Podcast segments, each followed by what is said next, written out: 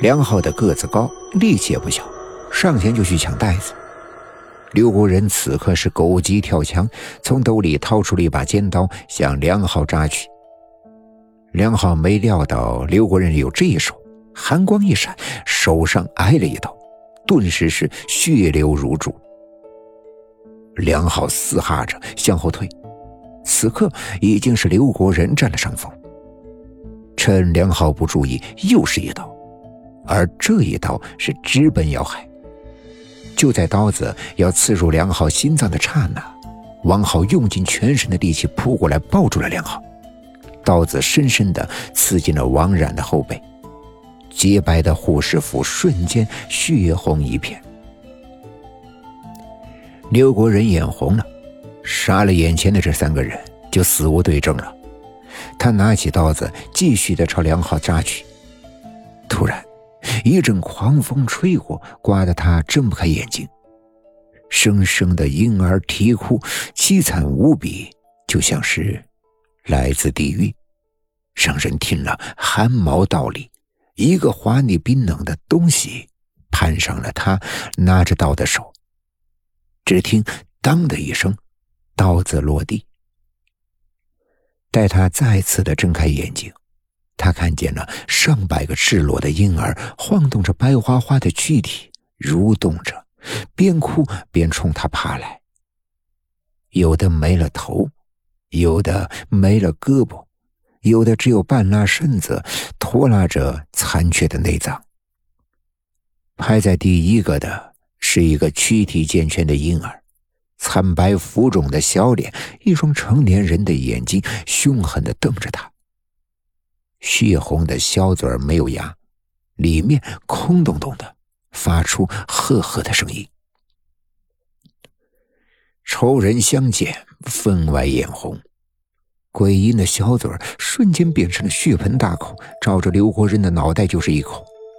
却听见“嘤”的一声惨叫，鬼婴的小嘴破了一个大口子，还冒着青烟。原来是刘国仁身上有符咒。他知道自己作恶多端，迟早会引来英灵的复仇，于是高价请了这张符咒。这张符咒的威力啊，可真是大！其余的英灵瞬间是无影无踪。刘国人见果然有效，抓起符咒，一下子全按在鬼婴的身上。可怜的婴儿，生前不能够降生于世，死后还要受尽折磨。那符咒就像一把火烙铁，粘在稚嫩的小躯体上，发出滋滋的声响。鬼婴因痛苦，浑身剧烈的扭动，那凄惨的啼哭声更大了。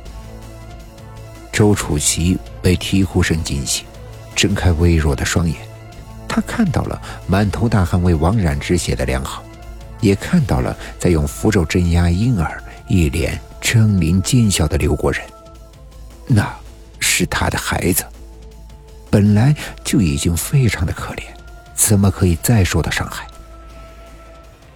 周楚奇的全身悲痛化作力量，他奋力的将刘国人撞倒，躺在了一边，撕下了符咒。符咒巨大的威力让英灵法力散尽，整个身子都焦糊了。冒着青烟，发出微弱的啼哭声。周楚奇眼泪纵横，他抓起刚才掉在地上的刀子，照准刘国仁的脖子就刺。一刀下去，被撞倒的刘国仁的脖子上鲜血喷出来好高，喷在他的头发上、衣服上。周楚奇疯了，哈哈哈的狂笑。他终于手刃了这个丧尽天良的伪君子。直到扎到刘国仁的身上，脸上的肉都已经稀巴烂，他才住手。满身鲜血的他转向了地上的婴儿尸体，呜呜的哭了起来。孩子，妈妈这辈子欠了你，没办法保护你。来世，妈妈再和你续母子情缘。好好爱你。说完，一刀刺向自己的腹部。一切都结束了。等到警察赶到，现场是血流成河，还有一具小小的焦糊的婴儿的尸体。